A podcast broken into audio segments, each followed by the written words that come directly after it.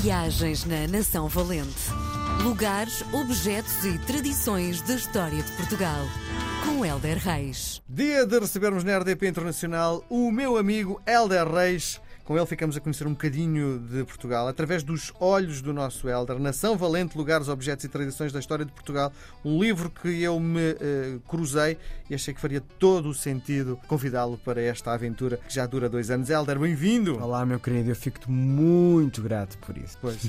Bom, o que é que nos trazes hoje na Nação Valente? Olha, vou-te ler o que é que trago. Então, o que é que isto te sugere? Primeiramente, um grande monte, muito alto e redondo, de outras serras mais baixas a sul e de terras chã com grandes arvoredos, ao qual Monte Alto o capitão pôs o nome o Monte Pascoal e à terra a terra de Vera Cruz.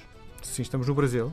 Epá, estamos no Brasil e não é linda esta descrição. Sim. É, é mesmo muito bonita. E, tam, e portanto, trago-te a carta de Pedro Vaz de Caminha, que é, eu chamei-lhe a certidão de nascimento do Brasil. Chamei, gostei de sacar esta expressão. E, e, trago porquê? Porque é impressionante a descrição. Eu, eu, por acaso, quando eu leio, eu não sou assim muito apreciador de autores cuja assinatura passa muito pela descrição de circunstâncias. Uh, agora, não é? Mas reconheço que leres um livro não percebi Ou... o conceito. Não gostas de. Quando não... o, o, escritor. Tem... É muito descritivo. Ui, então não gostas do Almeida Garrett? De... Sim, não sou fã, mas, mas já li, obviamente, sim. não é? Mas não Cidade sou e as Serras. Eh, do... Mas, mas sabes que. Sim, por exemplo, adorei a Cidade e as Serras, porquê?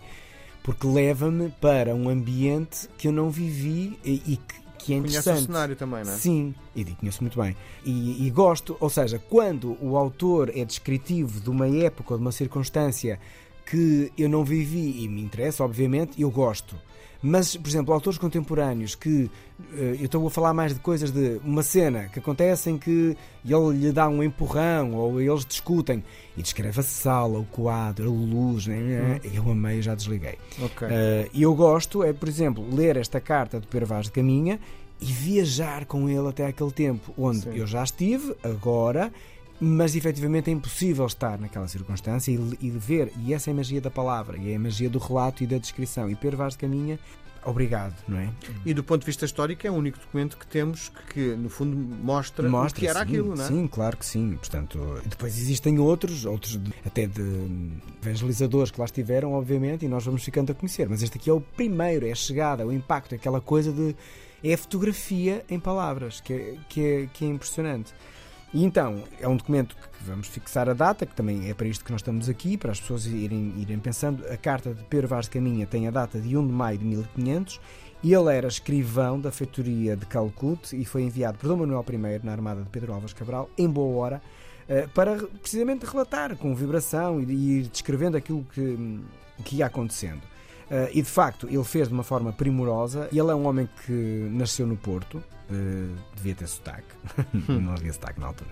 Em 1437, eu acho que é interessante ficarmos a conhecer quem, quem era este homem e morreu assassinado pelos mouros, portanto, não teve uma vida muito, muito feliz no final. Mas devia ser um homem de muita atenção, de muito, de muito cuidado. Só um homem com atenção é que pode, não é, pode descrever eh, as coisas assim. Esta, esta carta que que é tão bonita e tão nossa e distante deste homem, está na Torre do Tombo, faz parte da memória da Unesco e faz parte da nossa memória. E, e eu depois fico com a carta, eu às vezes, eh, eu, eu, houve uma fase em que escrevia muito, tinha o meu pen friend.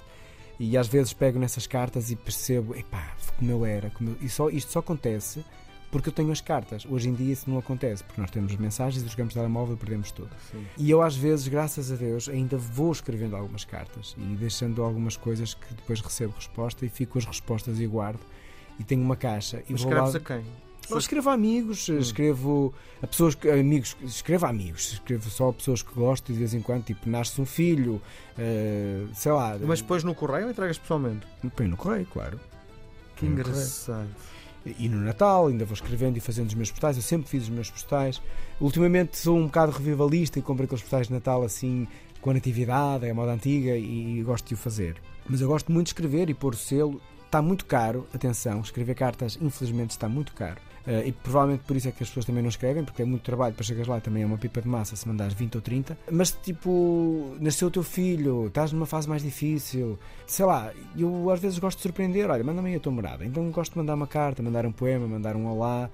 A moda antiga, sabes? Sim. E aquilo fica um registro e tenho resposta, e guardo respostas e leio e vejo aquela circunstância passado uns anos. E aqui é a mesma coisa, passado, passado muitos anos, são 500 anos de história e, e facto é maravilhoso, porque se esta carta não existisse, nós não sabíamos como é que tinha sido Sim. a vibração daquela chegada ao nosso querido Brasil. Sim. E até que ponto é que esta carta influencia o escritor uh, Helder Reis?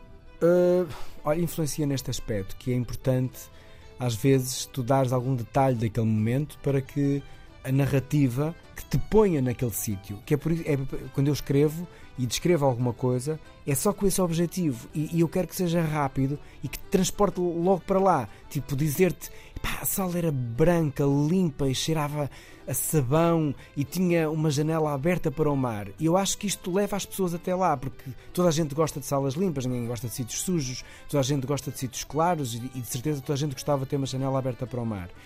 E isto, para mim, agarra-te, engancha-te ali, percebes? Sim. E pronto, é essa perspectiva que é importante para mim a descrição e esta carta me traz, que é, leva-me até um momento que eu adoraria estar num cantinho do barco e ver meu Deus, isto é terra nova. Sim. Chegámos depois Isso. de muitos, muitos dias enfiados num- numa nave. Sim, é? com muitas mortes e, e- e uma viagem difícil e este achamento é, é lindo, é lindo. Muito bem. Nós voltamos a conversar na próxima semana, Helder. Um grande abraço. Até para a semana. coração. Viagens na Nação Valente. Lugares, objetos e tradições da história de Portugal. Com Helder Reis.